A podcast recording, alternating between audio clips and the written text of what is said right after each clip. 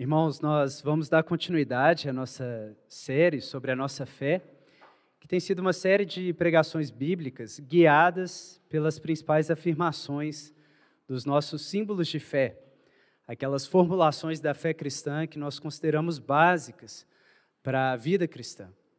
E nós já concluímos o primeiro bloco dessa série sobre o único consolo, esse símbolo de fé é, que está ali pertencente né, ao Catecismo de Heidelberg.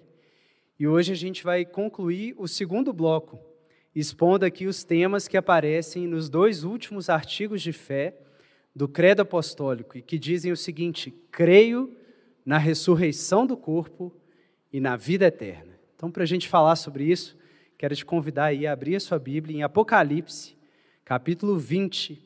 Nós vamos ler a partir do verso 11.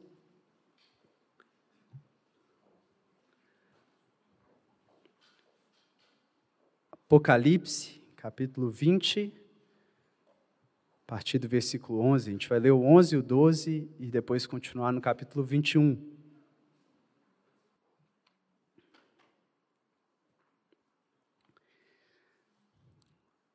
Diz assim o texto: Vi também um grande trono branco e o que estava sentado sobre ele. A terra e o céu fugiram de sua presença e não foi achado lugar para eles. Vi os mortos, grandes e pequenos, em pé diante do trono, e abriram-se alguns livros. Então abriu-se outro livro, o livro da vida, e os mortos foram julgados pelas coisas que estavam escritas nos livros, segundo as suas obras. Capítulo 21. Então vi um novo céu e uma nova terra Pois o primeiro céu e a primeira terra já se foram, e o mar já não existe. Vi a cidade santa, a nova Jerusalém, que descia do céu, da parte de Deus, enfeitada como uma noiva preparada para seu noivo. E ouvi uma forte voz que vinha do trono e dizia: O tabernáculo de Deus está entre os homens, pois habitará com eles. Eles serão o seu povo, e Deus mesmo estará com eles. Ele lhes enxugará dos olhos toda lágrima, e não haverá mais morte, nem pranto, nem lamento, nem dor, porque as primeiras coisas já passaram. O que estava sentado sobre o trono disse: Eu faço novas todas as coisas. E acrescentou: Escreve, pois estas palavras são fiéis e verdadeiras. Disse-me ainda: Está cumprido. Eu sou o Alfa e o Ômega o princípio e o fim. A quem tiver sede, darei de beber de graça da fonte da água da vida. Aquele que vencer herdará essas coisas, e eu serei seu Deus, e ele será meu filho. Amém. Vamos orar. Pai Santo, obrigado, Senhor, pela Sua palavra, Deus, que ilumina, Senhor, os olhos do nosso coração para verem a realidade, Senhor. Abre os nossos olhos, Senhor, para e irmos para além, Senhor, da ilusão e do engano, Deus, e enxergarmos as, co as coisas como elas verdadeiramente são, Senhor. Coloca-nos na perspectiva do Senhor, Deus, ajuda-nos a ver a vida do seu ponto de vista, Senhor, para que a gente possa andar por essa terra como quem está na luz do dia, Senhor, não tropeçando na noite, Deus. Aquece o nosso coração, Senhor, com o que Paulo viu, Deus, com o que Isaías viu, Senhor, com o que Ezequiel viu, Deus. Dá-nos essa visão, Senhor, que muda a vida, Senhor, que faz a gente viver com sentido, sabendo para onde está indo, Deus, como quem sabe que tem um alvo, que tem um foco, Senhor, que é o chamado do Senhor, convidando para entrar no futuro do Senhor desde o presente, Pai. Fala conosco nessa manhã, Senhor, renove em nós a alegria da esperança, que é a certeza, Senhor, de estarmos com o Senhor para sempre, Pai. Em nome de Jesus. Amém. Irmãos, creio na ressurreição do corpo e na vida eterna, como a gente viu aqui nesse texto aí, né? No capítulo 20, nós temos os mortos ressuscitados novamente diante do trono para o juízo final, a ressurreição do corpo. E depois no capítulo 21 a gente tem esse novo cenário em que se diz aí no versículo 4, não haverá mais morte, a vida eterna. Na linguagem do credo niceno-constantinopolitano, que foi elaborado aí a partir do credo apostólico, é, esses dois últimos artigos são expressos da seguinte maneira: esperamos a ressurreição dos mortos e a vida do mundo vindouro, ou a vida do mundo que há de vir. Como a gente vê aí no início do capítulo 21, eis que vi um novo mundo, novo céu, nova terra, não só almas desencarnadas pairando, mas um novo mundo, com uma nova forma de vida, a renovação de todas as coisas, e eu creio nisso. Eu creio que eu vou participar dessa história. E essa é uma afirmação cristã, de que a gente vai fazer parte dessa renovação de todas as coisas, em que aquilo que foi afirmado na criação será reafirmado e aperfeiçoado na consumação. E nos textos litúrgicos que foram elaborados a partir do credo, no texto armênio, por exemplo, a gente tem essa parte final ainda mais expandida. Diz assim: Eu creio na ressurreição dos mortos, no julgamento eterno das almas e dos corpos, no reino dos céus e na vida eterna. Então é exatamente a sequência que a gente vê aqui, né? Os mortos ressuscitados, o julgamento é, de todos, e aí o reino dos céus, veja que o capítulo 21 começa assim, né? Com aquilo que já é reino nos céus, vindo para também ser reino na terra, e finalmente respondendo à oração do filho é, que pede: Venha o seu reino, seja feita a sua vontade, assim na terra como no céu. Então eu creio que o reino dos céus se fará terreno, e eu creio então na vida eterna. Então essa, esse é um artigo fundamental da fé cristã. É você crer no reino daqueles que viverão, continuarão vivendo após a ressurreição, nesse reino em que não há mais morte. E essa é a nossa esperança, essa é a nossa alegria, esse é o chamado da vocação celestial de Deus em Cristo Jesus. Agora, eu quero chamar a atenção para alguns pontos dessa nossa confissão. O primeiro é que, obviamente, esses são os dois últimos artigos é, do credo apostólico. O credo termina assim: creio na ressurreição do corpo e na vida eterna. Amém. E como a gente já viu, é, o credo ele tem uma estrutura narrativa, né? Ele é, por um lado, proposicional, ele tem algumas verdades nas quais as quais a gente confessa, mas essas verdades estão organizadas numa história que vai desde a criação, crê em Deus Pai Todo-Poderoso, Criador dos céus e da terra, passa pela redenção em Jesus, que se encarnou, morreu, ressuscitou é, e garantiu assim a nossa redenção, e continua com a obra do Espírito Santo que aplica essa redenção na nossa vida até a consumação. Então, o fato desses artigos estarem no final é, do credo não é arbitrário e nem é, por assim dizer, por falta de, de criatividade ou de outra ideia sobre o que poderia vir depois. É porque essa é a visão do fim da história, na perspectiva cristã. É assim que é a consumação da história, com a ressurreição do corpo e com a vida eterna. Ponto. Na verdade, reticências, porque não tem fim. E, por outro lado, não é apenas o fim da história no sentido cronológico, aquilo que virá por último. Por quê? Porque a Bíblia apresenta a própria história como sendo a implementação de um plano previamente formulado por Deus.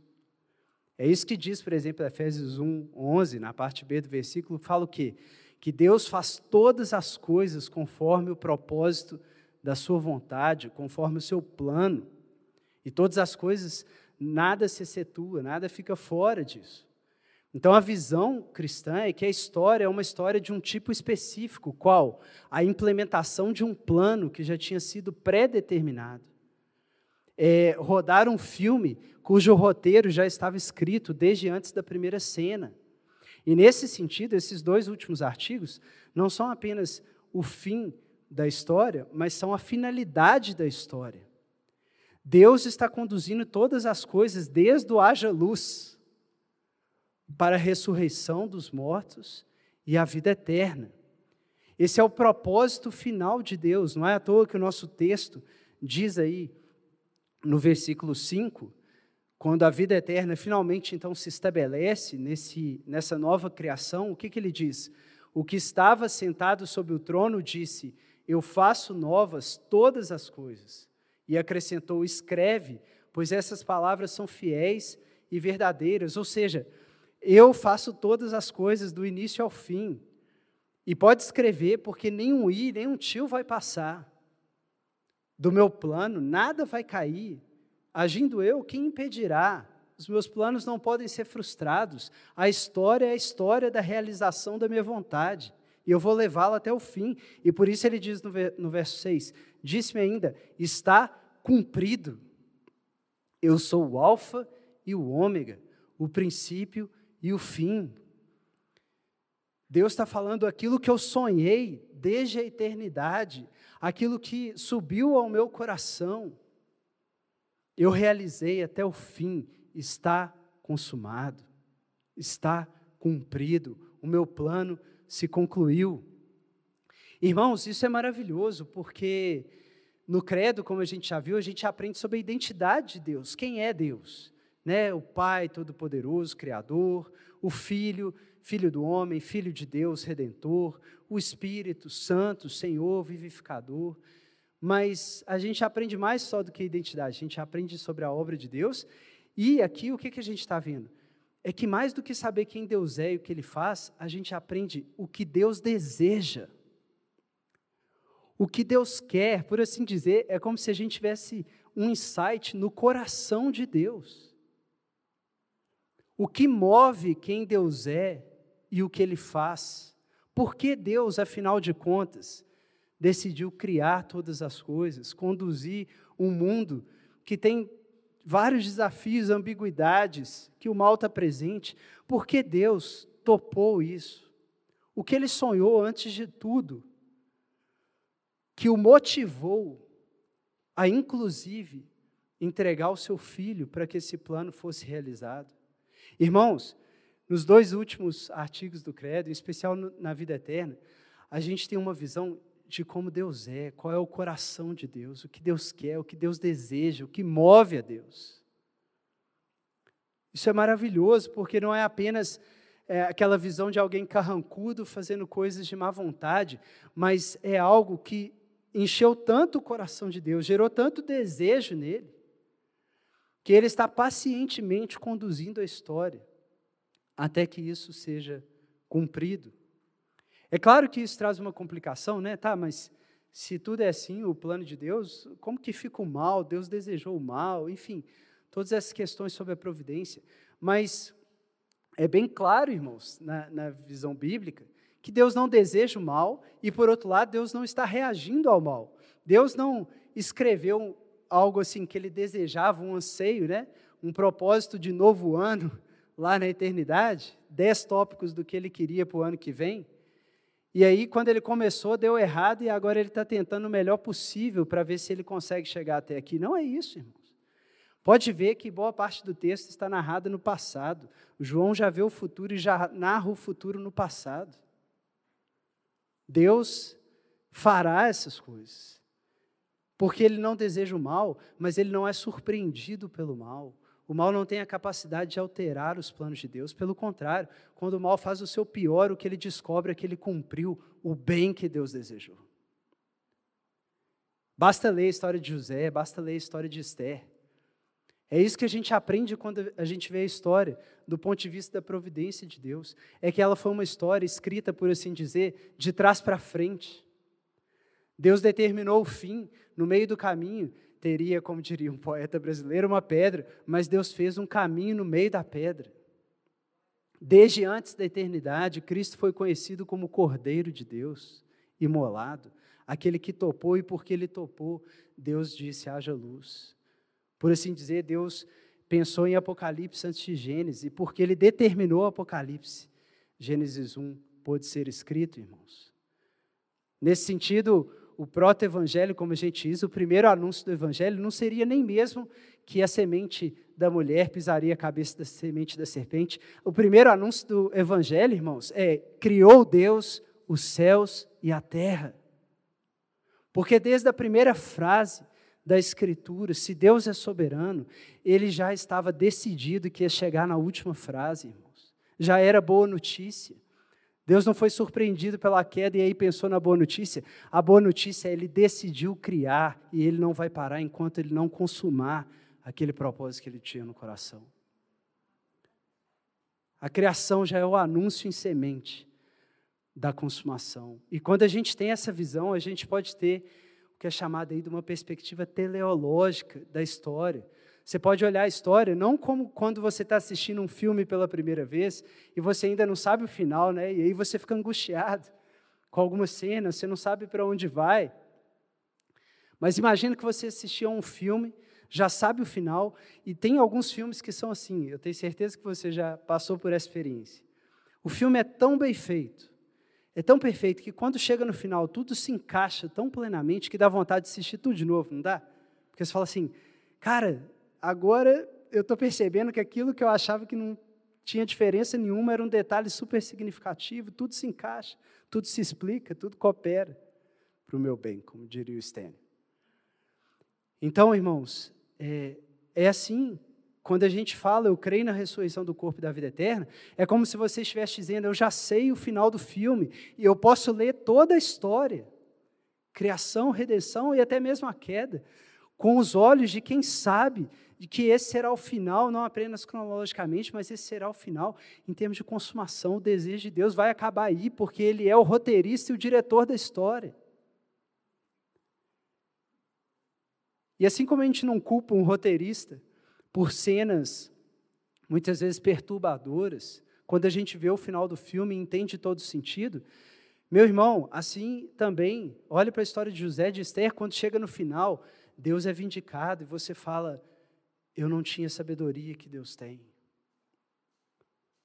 Por isso, você faz a aposta diabólica de que no final Deus é mal, no final você vai ficar humilhado. Porque você vai ver que Deus vai condenar o mal e, ao mesmo tempo, o mal não vai ter podido fazer cosquinha, arranhado os planos de Deus. Então, irmãos, eu, eu me maravilho. Uma coisa que, que eu gosto, sou professor de estratégia. Estratégia é exatamente esse comportamento intencionado, né? Quando você faz algo tendo em vista um fim. Eu me empolgo de saber que Deus, desde o início, sabe, não só sabe, mas determinou o fim eu, eu aprendo sobre o coração de Deus, o que, que Deus quer afinal, e os nossos irmãos aí do início da igreja responderam: Deus quer a vida eterna. Deus quer a vida, irmãos. Deus ama a vida. Deus não é mau, Deus é bom. Deus quer o bem perfeito, o bem absoluto. Deus quer a nossa experiência do que significa viver a vida que Ele tem e compartilha com o Filho desde a eternidade. Ele quer colocar a gente dentro disso. E tantos termos poderiam ser usados para descrever isso. Né? A gente poderia falar do reino de Deus, né? creio na ressurreição do corpo e na consumação do reino de Deus, ou creio na ressurreição do corpo e na nova criação. Mas nossos irmãos ali no início da igreja decidiram eu creio na ressurreição do corpo e na vida eterna. Tem teólogo contemporâneo que critica isso, mas eu acho que eles estavam mais certos do que a gente, irmãos. Porque antes de ser rei, Deus é pai. Antes de querer compartilhar um reino, ele quer compartilhar a vida que desde a eternidade ele compartilha com o filho. O que é a vida eterna, irmãos? O que é isso, então, que Deus deseja tanto e que deveria ser o foco número um da nossa cabeça para ler toda a história, tanto no sentido com H maiúsculo, quanto a história de cada um de nós. O que, é isso que está atraindo como um imã toda a história até ela? Como descrever a vida eterna? Está aí, no versículo 3. Ouvi uma forte voz que vinha do trono e dizia: O tabernáculo de Deus está entre os homens, pois habitará com eles. Eles serão seu povo, e Deus mesmo estará com eles ele lhes enxugará dos olhos toda lágrima, e não haverá mais morte, nem pranto, nem lamento, nem dor, porque as primeiras coisas já passaram. Versículo 6, parte B: A quem tiver sede, darei de beber de graça da fonte da água da vida. Aquele que vencer herdará essas coisas, e eu serei seu Deus, e ele será meu filho. Irmãos, o que é a vida eterna? É habitar com Deus na terra. É isso, irmão. Deus decidiu fazer uma casa para ele, uma família, para viver com ele, o Filho e o Espírito Santo para sempre, na alegria da festa, da mesa de jantar. Deus quer isso, irmãos. irmãos. Deus está de mudança. Deus está de mudança. Ele temporariamente colocou um quarto nos céus. Mas o que esse texto diz é que isso é só temporário. Um dia ele vai mudar definitivamente para a terra, para habitar conosco. Tem coisa melhor e maior, irmãos, do que o fato de que nós o veremos, Deus mesmo, Ele, frente a frente, não outro, não vislumbre. A fonte, irmãos, de toda bondade, beleza e verdade diante de nós para sempre, imediatamente acessível. Brilhando na nossa frente, o universo inteiro girando ao redor do Senhor. Essa alegria eterna de compartilhar a vida sendo derramada igual um rio ao nosso redor. Tudo no seu lugar, perfeito, justiça. Tudo funcionando perfeitamente, dando glória ao Senhor. O nosso trabalho sendo um trabalho de amor, de serviço que não nos mata, que não nos desgasta. Pelo contrário, que é uma expressão de, desse transbordamento que continua e não perde mais a vida. É isso, irmãos. Quando uma imagem foi ser usada para descrever a vida eterna, o que, que foi? Deus habitará conosco. A linguagem é tabernaculará, né? É o tabernáculo. É, é como Israel no deserto. Deus decidiu colocar a tenda no chão desse mundo e descer com a nuvem, coluna de nuvem a coluna de fogo, está entre nós, e nós vamos ser o povo que vive em torno desse tabernáculo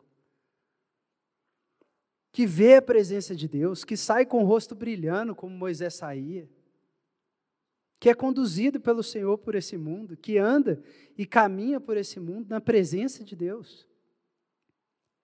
Por isso fala também aí de Jerusalém. É uma cidade onde a gente habita, onde a gente mora juntos. Imagina caminhar com Jesus, irmãos. Imagina caminhar com Jesus e ver a face de Deus nele tempo todo. Essa que é a descrição que está aqui. Deus quer estar conosco. E é importante, irmãos, a gente ter essa visão. Por quê? Porque muitas vezes a finalidade última que a gente tem em mente é a salvação, no sentido de libertação, de remissão dos pecados. Né? Nós vamos ficar livres do mal. E realmente, essa é uma dimensão muito importante. Né? É, é o lado negativo, por assim dizer, ele vai ser eliminado. Mas positivamente, o que Deus quis? Qual é o conteúdo do que Deus realmente sonhou? Não foi só não ter o mal. Foi o quê? Qual é a cara do bem? Qual é a cara do bem?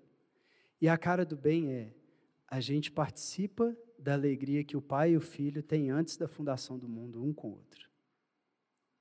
E a gente tem, por assim dizer, um touchscreen, que é o mundo, para ver em cada detalhe essa alegria para participar em cada detalhe de como que é um mundo no qual Deus se agrada. Por isso eu acho muito interessante, falei isso na reunião de Natal da minha família, é, o jeito como Mateus descreve ah, o episódio ali da anunciação, né?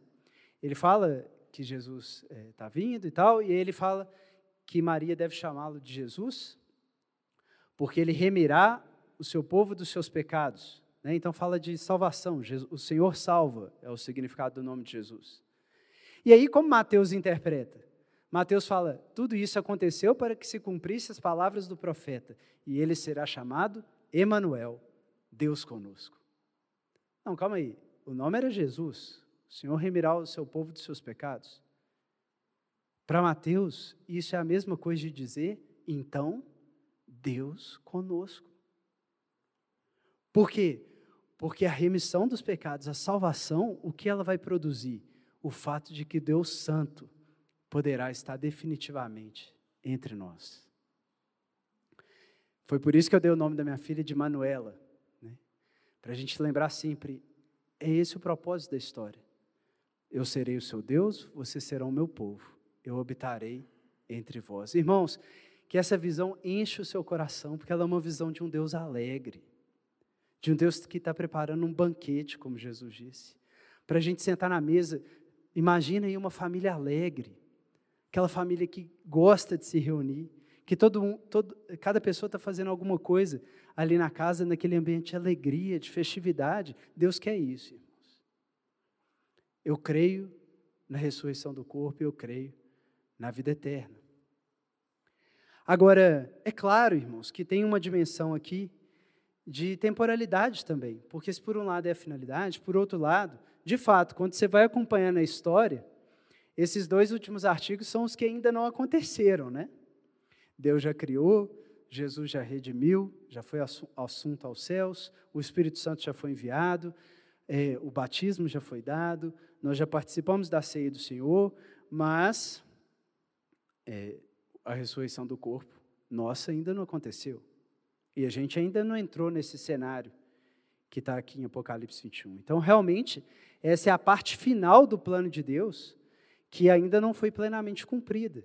Não é à toa que no credo niceno-constantinopolitano, nesses artigos, eles usam o seguinte verbo: esperamos.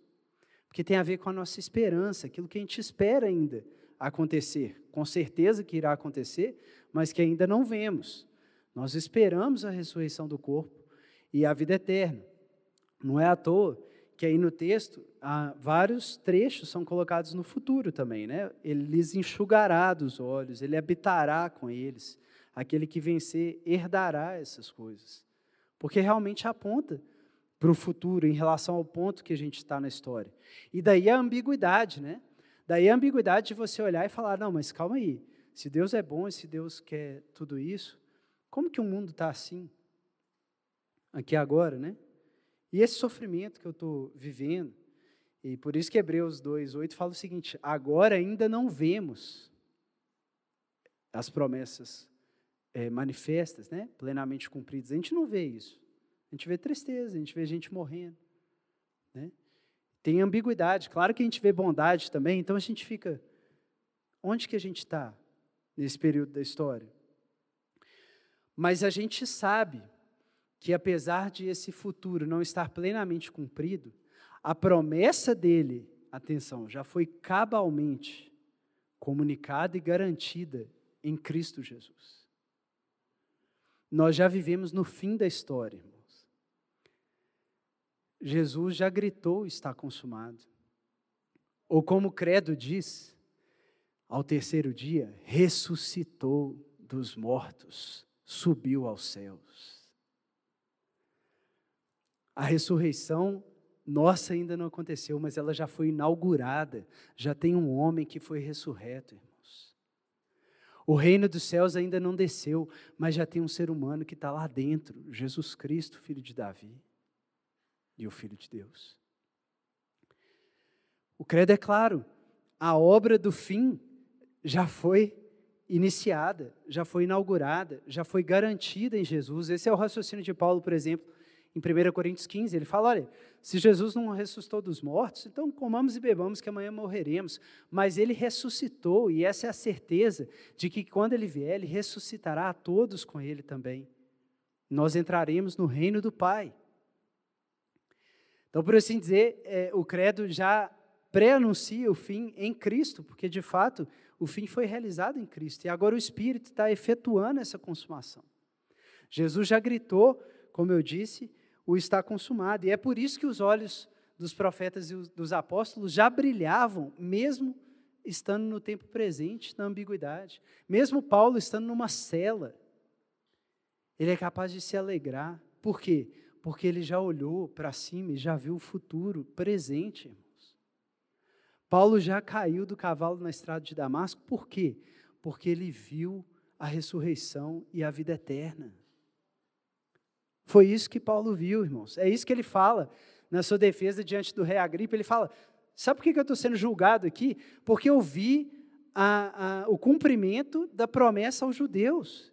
É por causa da esperança dos judeus que eu estou sendo julgado. E qual é a esperança dos judeus? Que o reino de Deus virá. Eu já vi, ele já veio. Cristo já está lá, entronizado, ressurreto.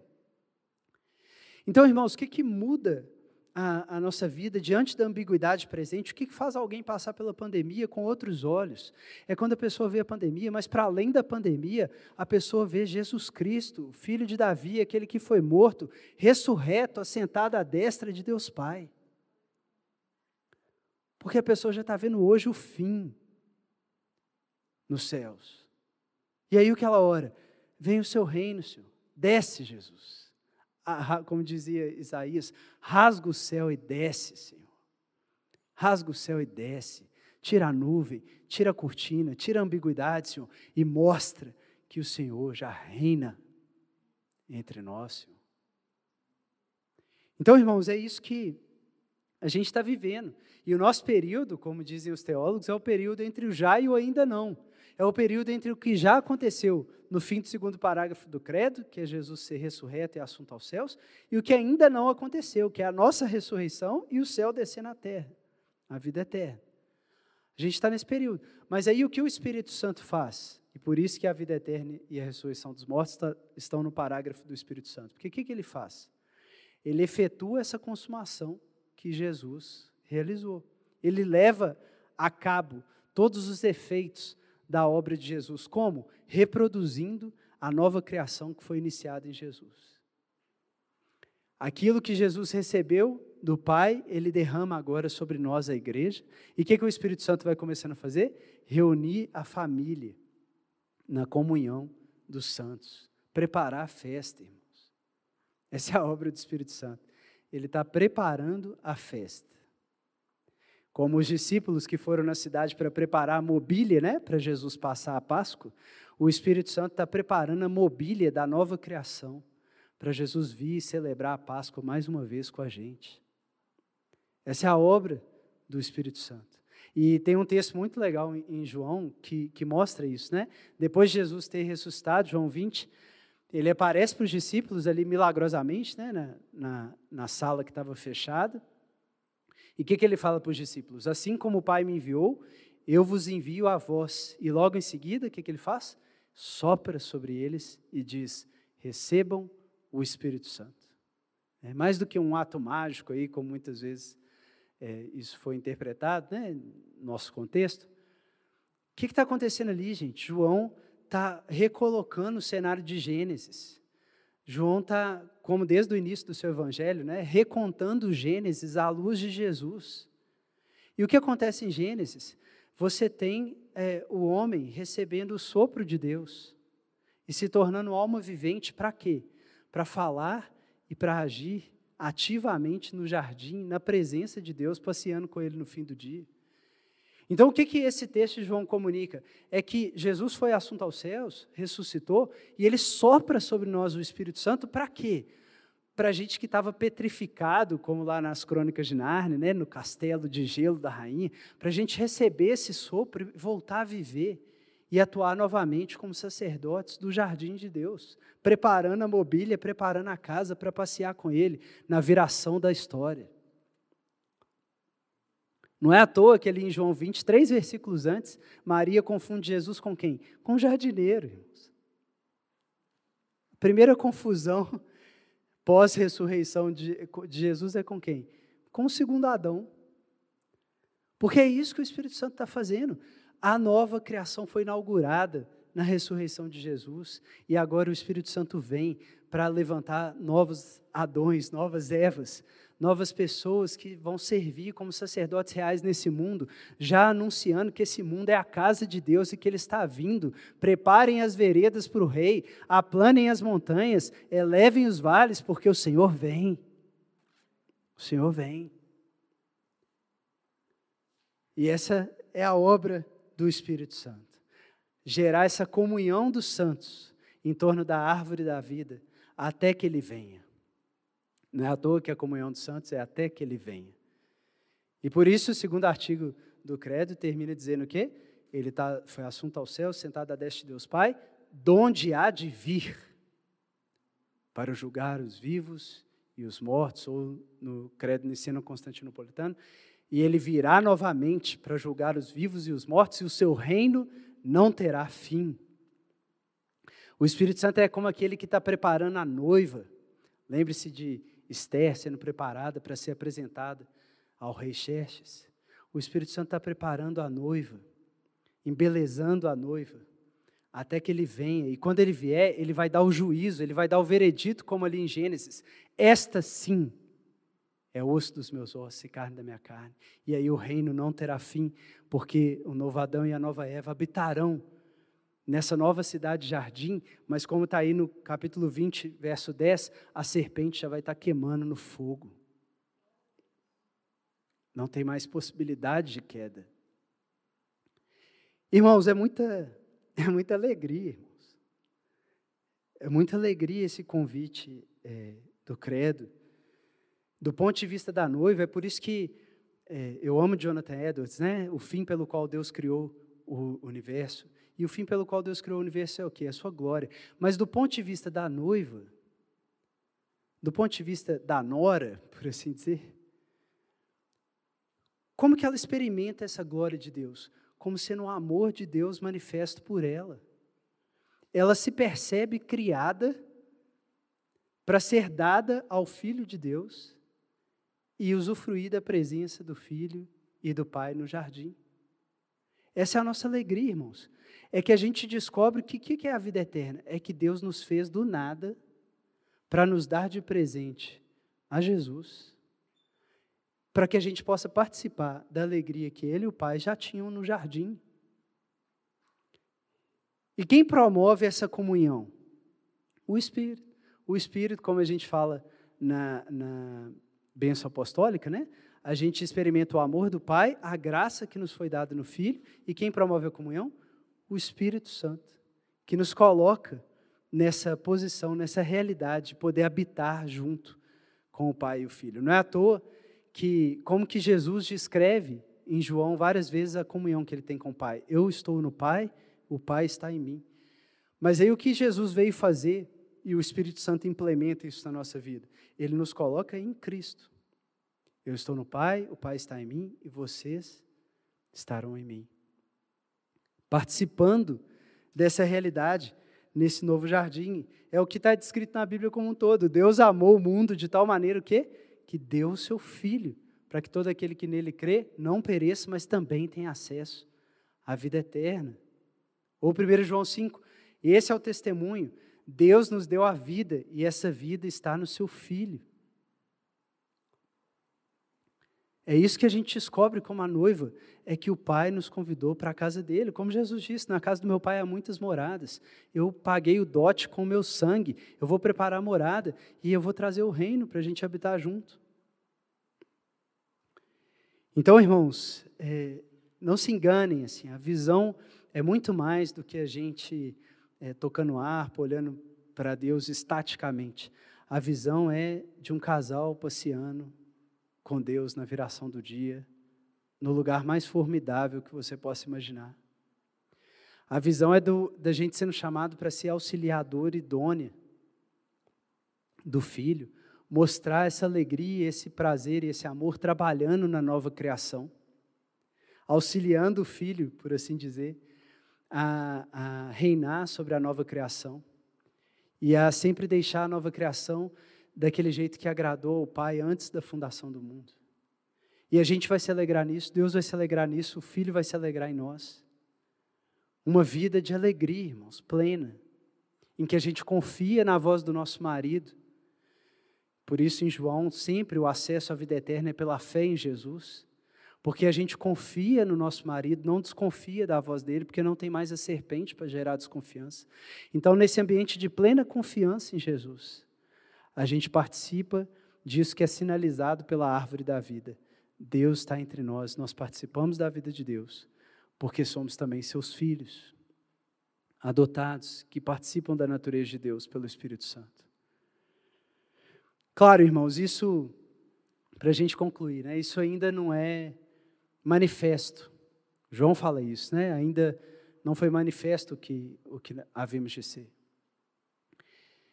A gente não vê isso acontecendo, pelo contrário, você deve estar sofrendo aí com isolamento social, deve estar com parentes com problemas emocionais, talvez questões financeiras, enfim, a ambiguidade está presente. A gente está no já e ainda não. A gente olha para frente, a gente já enxerga isso, mas ao mesmo tempo a gente olha para o jornal e enxerga o mal. Mas Deus não deixou para a gente só a esperança do futuro. Como a própria Bíblia diz, Ele nos deu o Espírito Santo, que é a garantia e o selo da, da redenção da nossa propriedade. É a certeza de que o testemunho interno de que a gente vai entrar nesse mundo. E mais do que isso, o que é o Espírito Santo? É a certeza de que você já é filho de Deus. E de que você, como diz Paulo, já é mais do que vencedor. No sentido de que as circunstâncias, mesmo a pior delas, que seria a morte, não, é mais, não são mais capazes de mudarem esse fato de que o Pai já disse sobre você em Cristo: Esse é meu filho amado, em quem eu me comprazo. Entra para o gozo do seu Senhor. A gente já tem acesso, irmão. Você já pode fechar a porta do seu quarto, dobrar o joelho e entrar na presença do Senhor no reino de Deus, diante de Jesus, na sala do trono, diante do Pai. Você já tem a possibilidade de ser exposto à realidade eterna no mundo temporal, de enxergar a maravilha da esperança e voltar para o mundo como no caso aqui da transfiguração, você já pode subir um monte e ver o rosto de Jesus brilhando, você já tem olhos para isso. E aí sim, quando você descer, vai ter um endemoniado, como teve. Mas você vai estar fortalecido pela visão do Filho de Deus, para lidar com os desafios do tempo presente. Foi o que Jesus falou para Marta, né? É, Lázaro tinha morrido, Jesus falou para Marta: Olha, teu irmão ressuscitará. E ela falou: Sim, Senhor, eu sei que ele há de ressuscitar no último dia. Marta estava com a confissão de fé correta. Né? Eu sei que vai ter ressurreição, eu creio na ressurreição dos mortos. Jesus falou: Sim, Marta, que bom que você sabe confessar a ressurreição dos mortos. Mas lembra do segundo artigo também? Eu sou a ressurreição e a vida. Aquele que crê em mim não morrerá. Você já tem acesso à vida, Marta. Hoje, aqui, agora. Não numa escatologia hiperrealizada de tudo tem que ir bem na sua vida aqui agora, mas você já está diante daquele que abriu as portas da vida. E pelo Espírito Santo você já habita nele. Viva isso, viva essa realidade.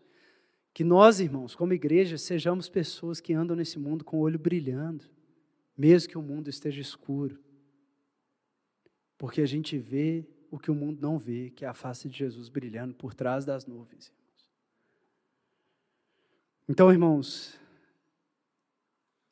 eu quero. A gente começou lendo Apocalipse, quero ler a descrição de Apocalipse, desse final, para a gente fechar. Em Apocalipse 22, olha o que diz. Do 1 ao 7. Então o anjo mostrou-me o rio da água da vida, claro como cristal, que saía do trono de Deus e do Cordeiro, no meio da praça da cidade. De ambos os lados do rio estava a árvore da vida, que produz doze frutos de mês em mês, e as folhas da árvore são para a cura das nações. Ali jamais haverá maldição. Nela estará o trono de Deus e do Cordeiro. Seus servos o servirão e verão a sua face, e na testa deles estará o seu nome não haverá mais noite, e não precisarão de luz de lâmpada, nem da luz do sol, porque o Senhor Deus os iluminará, e eles reinarão pelos séculos dos séculos. Amém, irmãos. Eu sei que tem sido um tempo sofrido para muita gente, mas como Paulo, não que você ache que já alcançou a ressurreição, mas continuo prosseguindo, procurando alcançar aquilo pelo que também fui alcançado. Uma coisa eu faço, esquecendo-me das coisas que ficaram para trás. Eu prossigo para o alvo, pelo prêmio da soberana vocação de Deus em Cristo Jesus. Aquele que tem essa esperança, purifique-se a si mesmo, como ele é puro. Andemos na luz do dia, porque nós não somos da noite. Não, ficamos, não fiquemos aí tropeçando por aí, mas sejamos como do dia. Sejamos firmes e constantes, sempre atuantes na obra do Senhor, porque nele não vai ser em vão o nosso trabalho, irmãos. Não vai ser em vão. Como o próprio Jesus fala aí no versículo 11, no final: Quem é santo, continue se santificando. Vem em breve, versículo 12, e trago a recompensa, com a qual retribuirei a cada um segundo a sua obra. Versículo 14: Bem-aventurado os que lavam suas roupas, para que tenham direito à árvore da vida e possam entrar na cidade pelas portas. Amém. Vamos orar.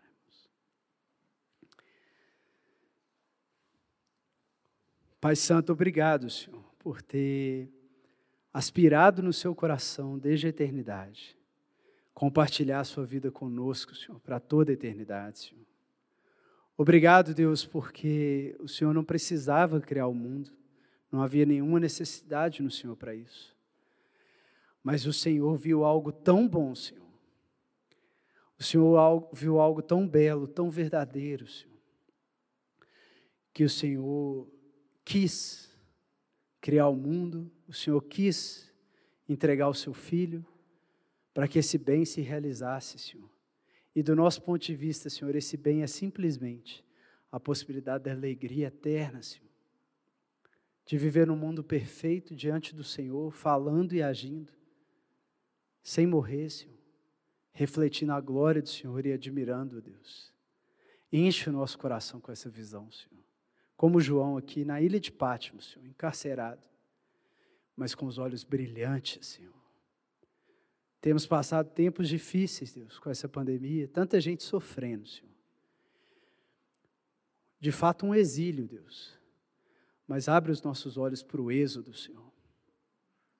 Abre os nossos olhos para ver o Deus que vem, Senhor. O fato de que o Senhor quer estar conosco, Deus. De que habitaremos com o Senhor para sempre.